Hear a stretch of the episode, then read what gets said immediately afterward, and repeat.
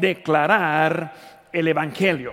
Declarar el Evangelio. Ahora, ¿qué necesitamos para poder declarar el Evangelio? Pues en primer lugar necesitamos conocer el Evangelio. Por eso no es algo de que eh, una religión, un pensamiento, algo que algún hombre se ha pensado, sino es el Evangelio, que es la muerte, la sepultura y la resurrección del Señor Jesucristo. Ahora, aparte de tener el Evangelio, la siguiente cosa es, necesito una voz.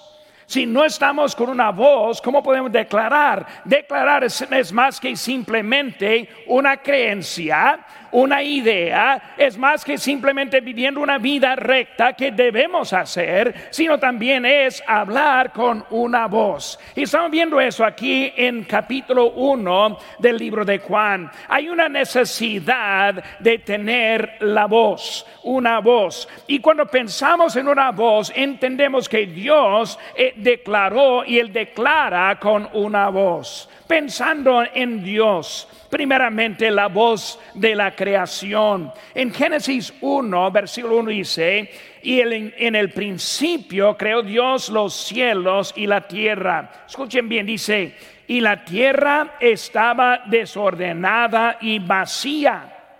Y las, y las tinieblas estaban sobre la faz del abismo. Y el Espíritu de Dios se movía sobre la faz de las aguas. Y luego dice, y dijo Dios, sea la luz y fue la luz. Cuando pensamos en la voz de Dios, entendemos que sin la voz de Dios la vida es desordenada y vacía. Cuando no hay voz de declaración, vemos que nada está puesto en orden. Sin la voz de Dios, la vida está en tinieblas, en oscuridad. El Espíritu de Dios, hermanos, el Espíritu ahora aplica la voz a nuestras vidas. Esta mañana estamos congregando y congregados para escuchar la voz de Dios. Hermanos, Él nos quiere hablar. Él quiere hacer algo en nuestros corazones, aún en este culto, en esta mañana. Dice la Biblia en Juan 14 26, más el consolador, el Espíritu Santo, a quien el Padre enviará mi nombre, Él los enseñará todas las cosas, no una parte, no alguna y otra, sino todas las cosas, y os recordará todo lo que yo os he hablado. Cristo hablando físicamente en este mundo él declaró. El Espíritu Santo aplica lo que Él nos declaró en aquel entonces para nosotros hasta hoy en día. Hermanos, vemos que hay autoridad con la voz de Dios. Aquí estamos en Juan 1, versículo 3, dice, todas las cosas por Él fueron hechas. Y sin Él nada de lo que ha sido hecho fue hecho. Que vemos que simplemente la autoridad de nuestro Dios. Es Él quien está hablando. Hermano, la palabra de Dios y la Biblia son términos sinómicos. Vemos que Él está hablando. Cuando hablamos de la voz del Creador, hermano, vemos también la voz de la creación no solo el creador, sino también la creación. Vemos que la creación cuenta la gloria de Dios. La creación está hablando acerca de un creador. La, la, este, la creación no habla de algo de evolución, sino que está hablando de nuestro Dios. La voz también de su palabra. Por eso anunciamos la palabra, la voz de mando. Entendemos cuando Dios habla, Él no habla en forma de su sugerencias. Él no habla en forma de ideas. Él no habla para darnos algo para considerar, sino está hablando, dándonos el mando. Dios nunca nos deja a nuestro propio juicio nunca nos deja para que nosotros podamos decidir. Proverbios 3:5 dice, fíjate de Jehová de todo tu corazón. Y dice, no te apoyes en tu propia prudencia. No debemos estar apoyándonos, debemos estar pensando que debo hacer, sino lo que Dios quiere que yo haga. Dios quiere dirigir a nuestros pasos. Dice la Biblia, Salmo 37, 23, por Jehová son ordenados los pasos del hombre. Entendemos, hermanos, Dios ahora quiere hablarnos, quiere dirigirnos, quiere mandarnos, quiere darnos, quiere bendecirnos, pero necesitamos estar atentos a su voz. Hermano, la Biblia, la Biblia no es un libro de sugerencias, es un libro de información, es un libro de dirección, es la voluntad de Dios para nuestras vidas. nosotros estamos en tiempo de necesidad y la necesidad que tenemos es la necesidad de una voz correcta y verdadera. Más que nunca está viviendo con la gente con hambre saber cuál es la dirección correcta en nuestra vida. Y nosotros, hermanos, la tenemos. No estamos hablando de algo que no es conocido. Segunda Timoteo, si quiere guardar su lugar, hermanos, allí buscar conmigo, libro de Segunda Timoteo, capítulo número 3. Buscan conmigo rápidamente, luego vamos a ver aquí a Juan.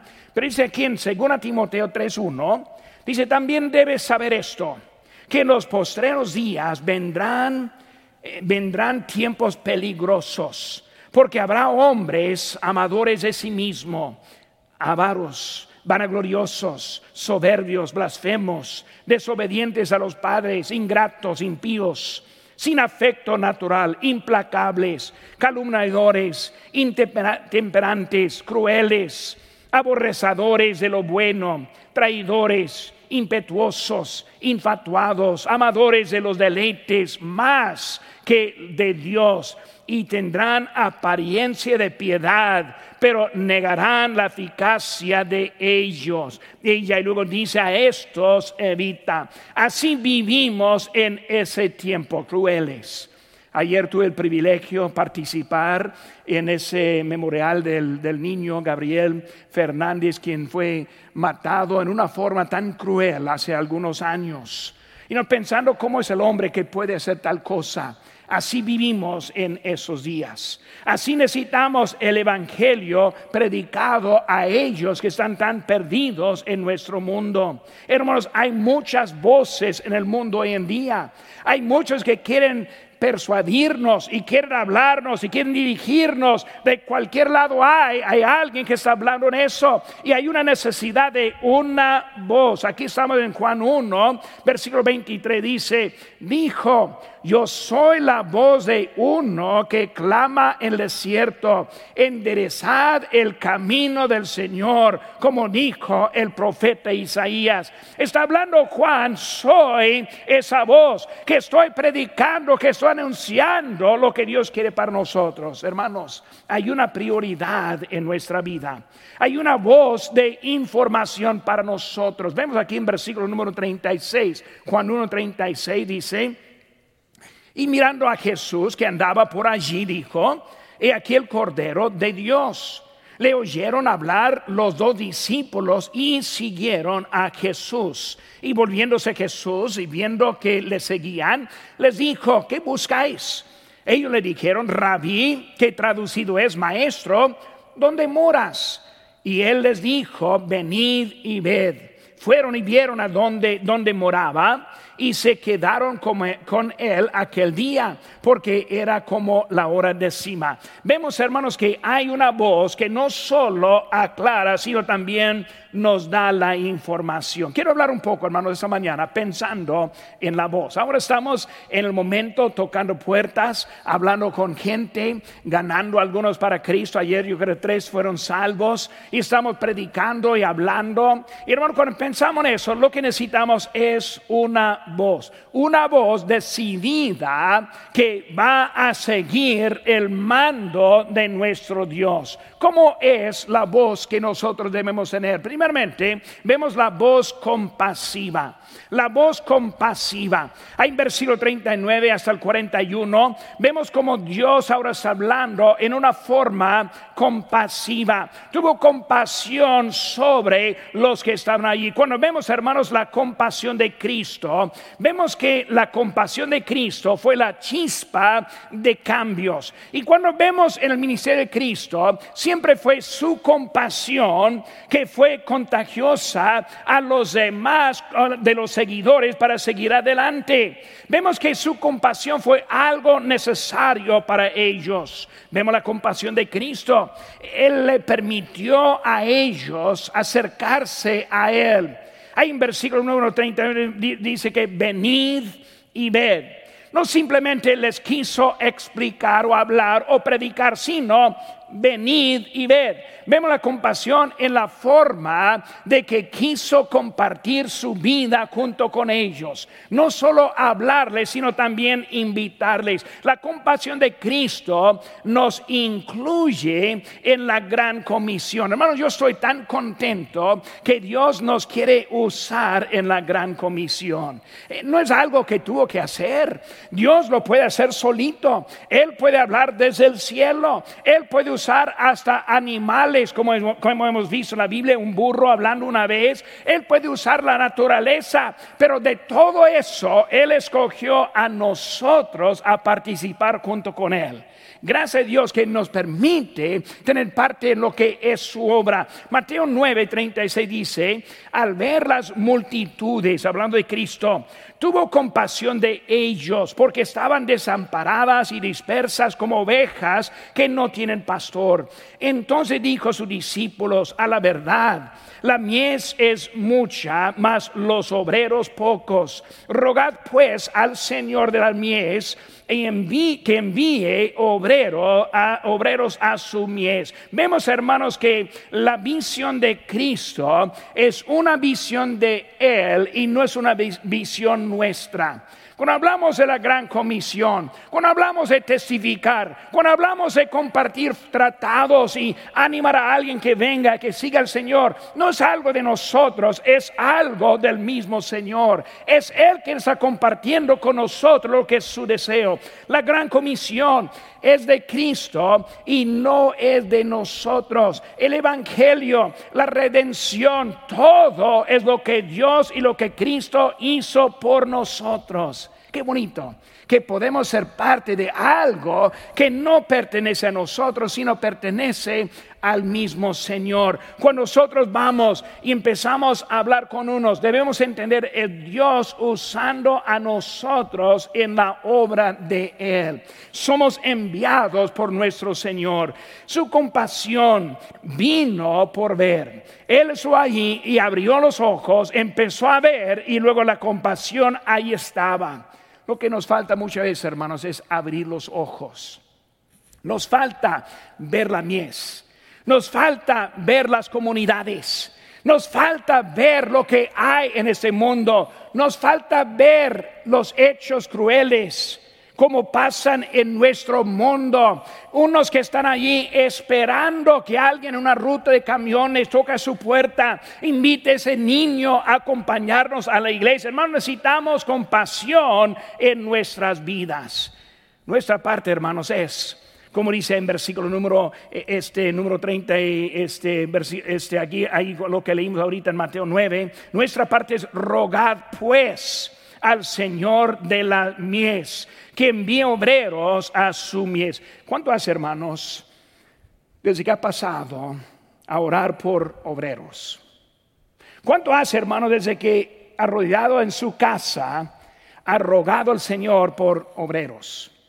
¿Cuánto hace, hermano, desde que ha pedido al Señor que le envíe obreros a la mies? Muchas veces no pensamos se nos olvida y no estamos rogando ni pidiendo del Señor. Cuando yo empiezo a pensar en eso, hermanos, yo fui a la ciudad de Los Mochis, Sinaloa, en el año 1991. La primera vez que entré en esa ciudad, yo fui invitado a predicar una campaña, una, una conferencia en un pueblo fuera de la ciudad de Los Mochis. Y cuando estoy ahí predicando en esa semana, pues obviamente entramos en la ciudad. Y es cuando me dio cuenta que en la ciudad no había una iglesia bautista independiente en esa ciudad. En ese día yo, yo, yo recibí una carga por la necesidad en esa ciudad. Y de ese momento empecé a orar por esa ciudad. Cada vez que fui a un instituto bíblico, hablé con los estudiantes de los Mochis, Sinaloa. Cada conferencia en que estuve, hablé, hablé de los Mochis, Sinaloa. A cada misionero que conocí entrando al país, yo estaba hablando acerca de los Mochis, Sinaloa. En todos los años que yo estuve orando y buscando obreros, no, no hallamos a ninguno. Y luego el año 2002 dejé la obra, la iglesia que tuvimos ahí en Guerrero, Chihuahua en ese tiempo. Y luego Dios cumplió en mi oración usando hasta a mí mismo. Muchas veces no oramos y por eso Dios no nos envía. No oramos y por eso Dios no cumple. Dios quiere hacer algo de las necesidades que hay, pero necesitamos aprender cómo rogar, cómo rogar.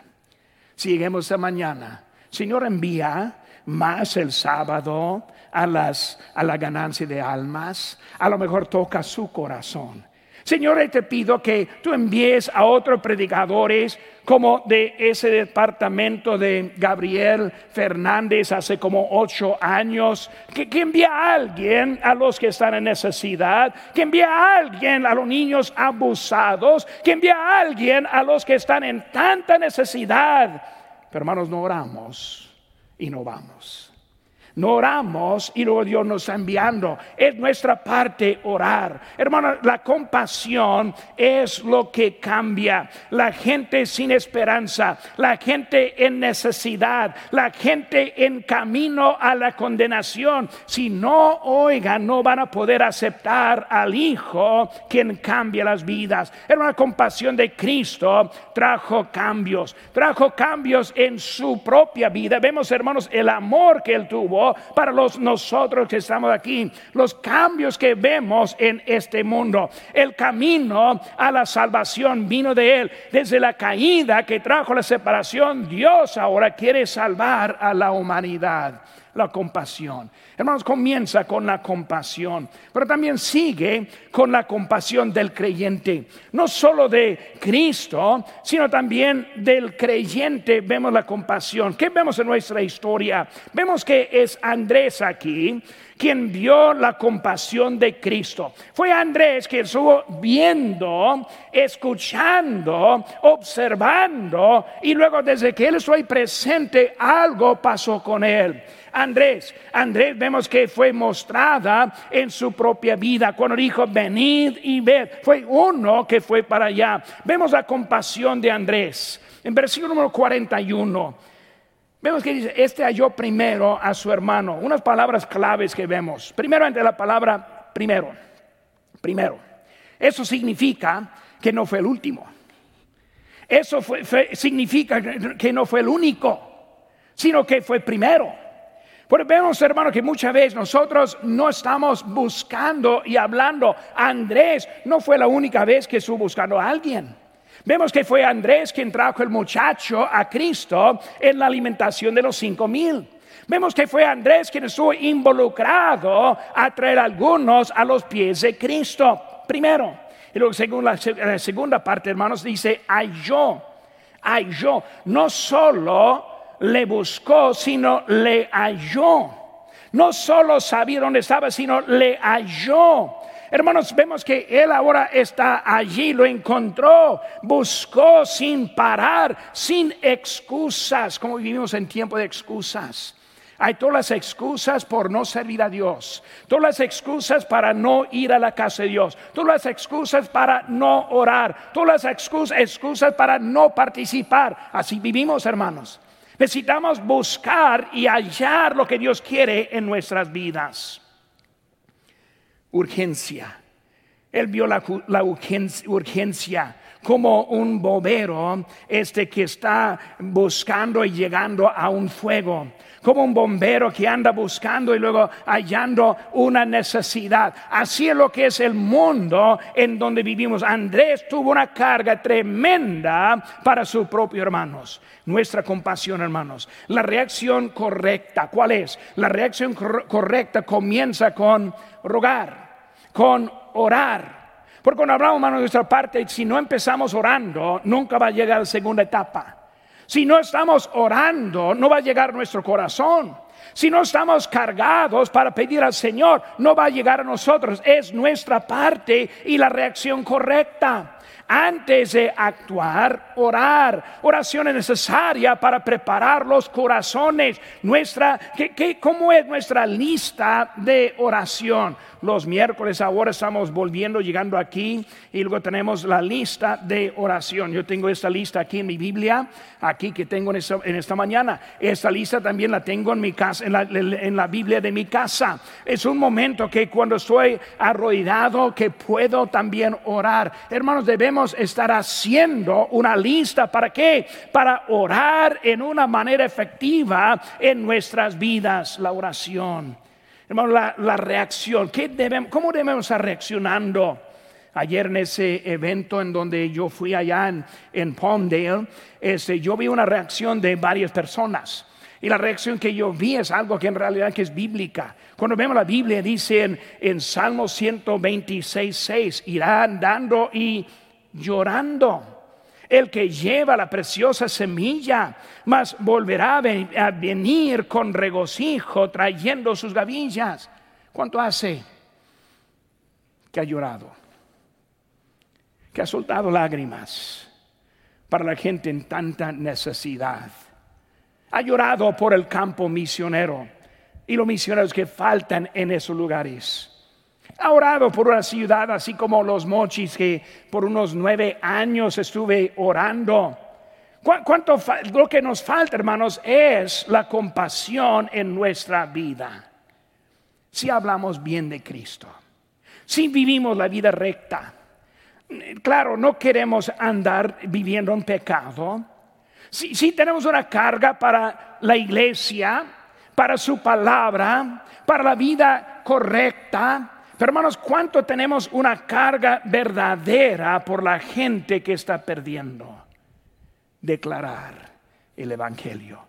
Si no tenemos la compasión, no vamos a declarar el Evangelio. Vemos, hermanos, segunda cosa, la voz comunicativa. La voz, la voz comunicativa.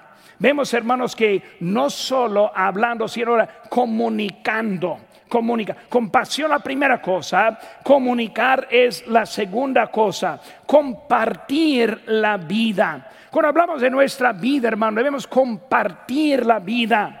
Eh, que los que están afuera observen nuestra propia vida, no solo de voz, sino también de, de vivir, vivir una vida sin vergüenza.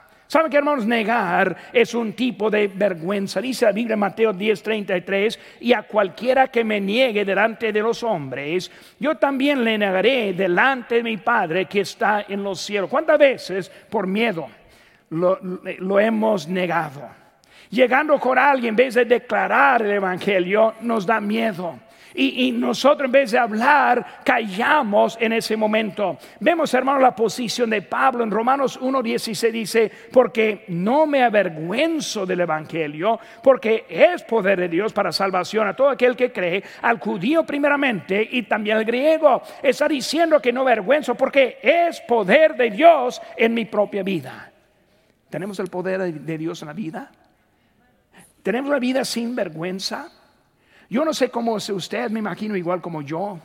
De vez en cuando necesito recordarme. Necesito recordarme de mi tarea. Recordarme de lo que antes yo hacía. Recordarme de la necesidad que hay. Porque si nos recordemos, llegamos al momento de que nos olvida y ahí nos quedamos callados en nuestra vida. Con el del súper, ¿está llevando tratados con usted? Con el trabajo, ¿Tiene un tratado, una Biblia con usted?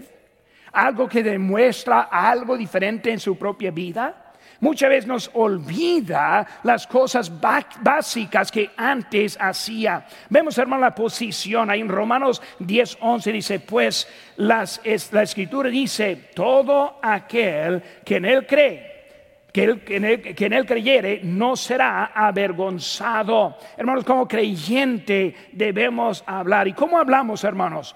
Con gozo, con gozo. No hablamos, hermanos, apagando o condenando. Hablamos con gozo. No condenando a alguien, sino motivando y animando a alguien. En vez de ver los defectos y luego criticarles a su cara o atrás de la espalda, debemos estar animando a que nosotros encontremos cambios positivos en nuestras vidas. Vemos, hermanos, que con gozo no era un deber de Andrés, sino fue de emoción. Dice, yo primero, significa que estoy ahí con emoción. Andrés trajo a su hermano, Andrés ahora también trajo al muchacho, él trajo a uno mayor que él. Cuando vemos la vida de Pedro, Pedro lo pasó a Andrés el ministerio. Pedro fue uno de los más cercas del Señor. Pedro fue uno que estuvo anunciando mucho el libro de Hechos fue alguien quien Andrés trajo al Señor. Hermanos, él habló también con instrucciones. ¿Qué dijo el Señor? Él dijo, sígueme, sígueme. Hermanos, más que la información, también necesitamos las instrucciones. Está bueno e, este conocer o saber, pero también necesitamos saber qué hacemos con lo que sabemos. ¿Qué hacemos con este evangelio que nosotros tenemos? Vemos la instrucción, sígueme sígueme. Hermano, la salvación es más que el alma eterna, también es el cuerpo que el Señor nos dejó en este mundo. Este miércoles vamos a seguir ahora con los últimos enseñanzas del libro de Apocalipsis, viendo lo que está por venir. Y cuando pensamos hermanos, un día pronto, todo esto va a estar en la historia. En algún día pronto no vamos a poder anunciar el Evangelio aquí porque no vamos a vivir aquí. Un día pronto vamos a estar en la presencia de Dios por toda la eternidad. Lo que es importante es entender la necesidad de este momento. Dios quiere que nosotros le sigamos. La vida, hermanos, cumplida, cumplida en Cristo, dice que la vida en abundancia, la vida cumplida en Cristo, la vida satisfecha que Él nos da en nuestra vida. En esta mañana vi algunos que entraron aquí por primera, por primera vez. Yo estoy contento. Soy animado que alguien vino para escuchar la palabra. Estamos aquí en ese momento. ¿Para qué? Para que escuchemos el Evangelio, para que aprendamos qué es lo que Dios quiere para nosotros en esta mañana. Él le trajo aquí por un propósito en su vida. Compartir la vida, también compartir la verdad. Hermanos, cuando hablamos de la verdad, muchas veces es poco difícil hablar con la familia acerca de la verdad. Ahora estamos llegando a la, campaña de, o la conferencia de, de, la Semana Santa. E, este tenemos el programa ya planeado para el día domingo de la resurrección, el viernes del antes. Y estamos hablando ahora de algo. Vamos a estar pidiendo que también invite a su familia. Y muchas veces la familia es el más difícil para invitar. La razón es porque ellos le conocen más que otros. Puede llegar a la calle, tocar una puerta y no le conoce, pero su familia sí le conoce. Ellos conocen sus fallas, ellos conocen su carácter, ellos conocen lo que dice y no ha hecho. Cuando pensamos eso, ¿cómo es que podemos ahora hablar con las familias? Vemos, hermano, unas cositas. Vemos que la diferencia es la manera que habló. Ahí en versículo 41 dice, ese halló primero a su hermano Simón y le dijo, ahora escuchen bien, hemos hallado al Mesías. Él está hablando, hermanos, que no dijo tú lo necesitas.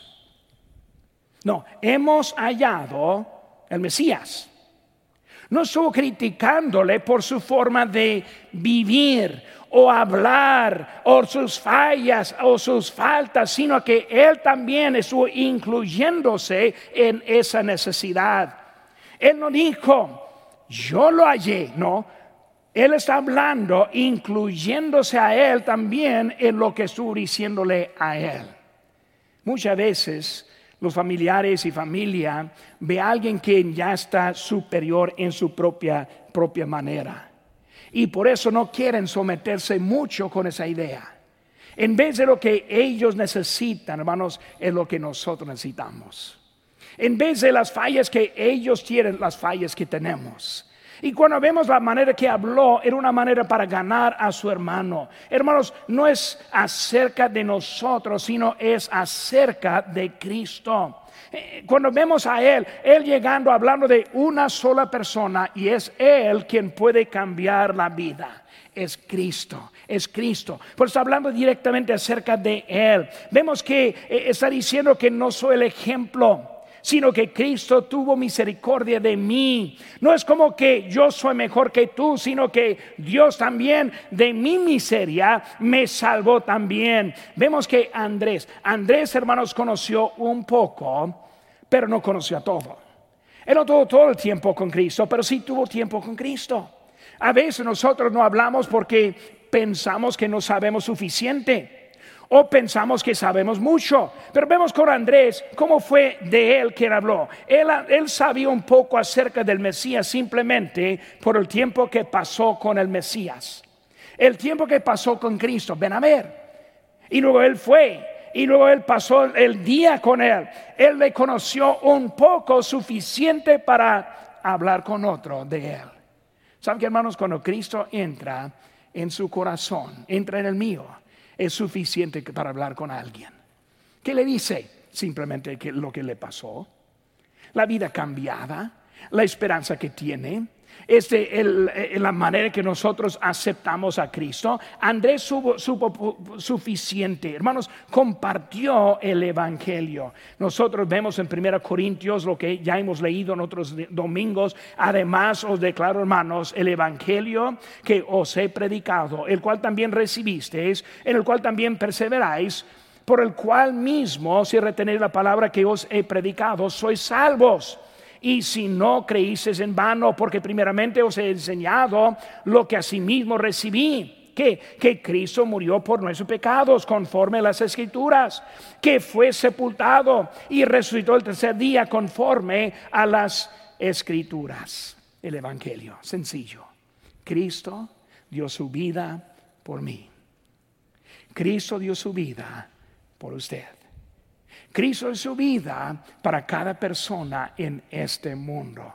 ¿Qué necesitamos hacer? Simplemente declarar. Necesitamos, hermanos, la, compasión. Necesitamos también comunicar lo que está diciendo. Hermanos, cuando vemos eso, Él ahora está hablando con Él. Voz de compasión, voz de, de comunicación. Y bueno, número tres, hermanos, la voz colaborativa. La voz colaborando con Cristo. Vemos, hermanos, que cuando Andrés estuvo en eso, que él no se desconectó de Cristo, sino que se conectó con Cristo. No es como que él se independizó de Cristo, sino que fue dependiente de Cristo colaborando con lo que es ese ministerio. Hermanos, nosotros colaboramos. ¿Saben que hermanos? Estamos con Dios. 1 Corintios 3, 9 dice, porque nosotros somos colaboradores de Dios y vosotros sois labranza de Dios, edificio de Dios. Colaboración, hermanos, no es trabajar independientemente. Colaborar, hermanos, no es hacer su propia agenda. Colaborar no es andar en sus propias ideas, sino es algo entendiendo de nuestro Dios, colaborando, colaborando. Dice labranza de Dios. ¿Qué palabra? ¿Qué frase? Somos labranza de Dios. O sea, Dios en nosotros. Dios cambiándonos a nosotros. Yo no soy el hombre que soy. Soy el hombre que Dios ha cambiado en mi vida. Yo no puedo tener nada de gloria lo que Dios me ha hecho. Si es Dios que está en nosotros, labranza de Dios. Nosotros vivimos, hermanos, una vida con mucho gozo, eh, con mucha esperanza. ¿Por qué? Porque es Dios haciendo algo en nosotros. Hermanos, nosotros estamos por el Espíritu Santo, dice Hechos 1.8, pero recibiréis poder cuando haya venido sobre vosotros el Espíritu Santo. Me seréis testigo. Es el Espíritu Santo haciendo la obra. Ayer hubo algunos tocando puertas, hablando con gente, unos pocos aceptaron a Cristo. ¿Cómo es que pasó eso? El Espíritu Santo usando a sus hombres, a sus personas para anunciar el Evangelio a los que están allá. Hermanos, necesitamos entender lo que Dios está haciendo con nosotros. Hermanos, no es nuestro poder no es nuestra dirección. Dios, hermanos, es Él quien da el poder a través de su Espíritu, dándonos hasta la vida que tenemos, nosotros tenemos. Andrés, hermanos, Él no esperó hasta que sabía todo. Y algunos que me imagino que no vienen los sábados simplemente porque piensan, pues pastor, no sé suficiente. no necesitas saber mucho. La, parte muy bonita, tenemos tratados, no tengo ni uno conmigo en esta mañana, pero tratados eh, habla mucho. Si usted tiene vergüenza que no puede hablar mucho, pues dele el tratado. Es una forma para hablarles también. Lo que necesitamos entender, no necesitamos ser mucho, simplemente ser obediente.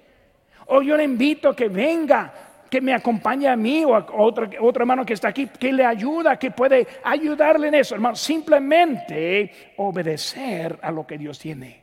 ¿Por qué? Necesitamos declarar ese evangelio que está cambiando en este mundo. Vemos ahora que nosotros colaboramos pero es Cristo quien convierte. Es Cristo quien cambia la vida.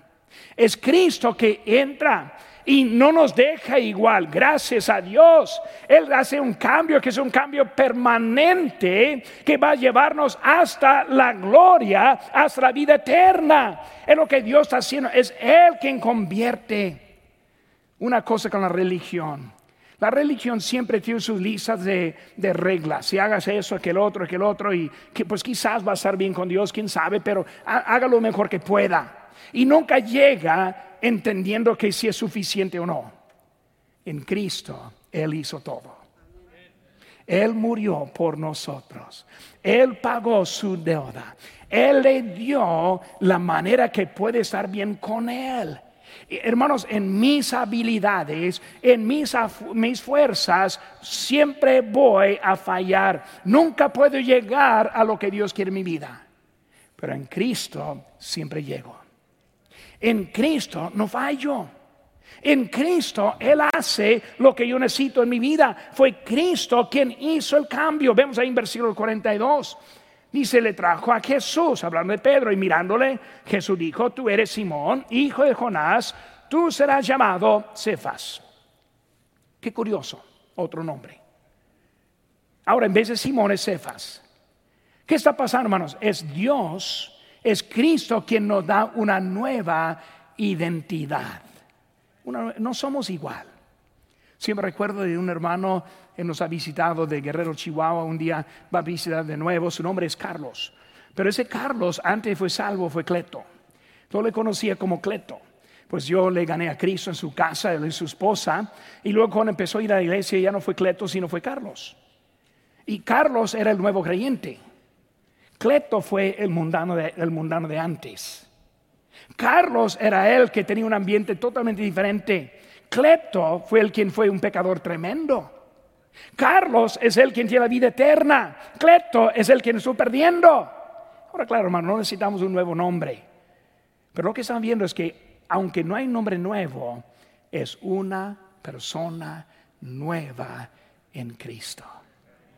Es Él quien nos cambia.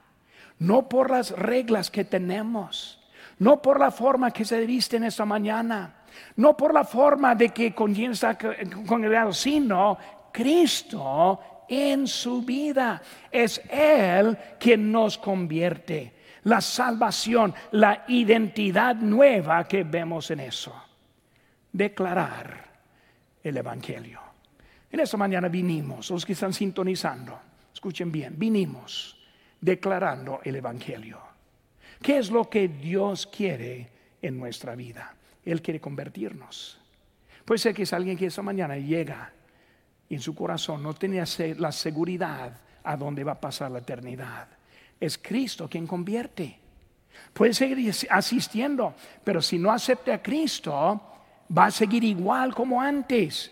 Es Cristo quien le convierte, no su asistencia. Es Cristo quien le convierte, no lo que hace. Es Cristo quien le convierte, no con quienes anda. Es Cristo quien quiere convertirle en este momento. Creyente, muchas veces vivimos la vida, pero no vemos mucho cambio. el cambio no puede venir desde, dentro de nosotros, sino también es Cristo quien nos convierte. Y Él nos cambia, nos da apetito diferente, nos da ganas diferentes, nos pone en un nuevo camino nuestra vida. Es Cristo quien está con nosotros.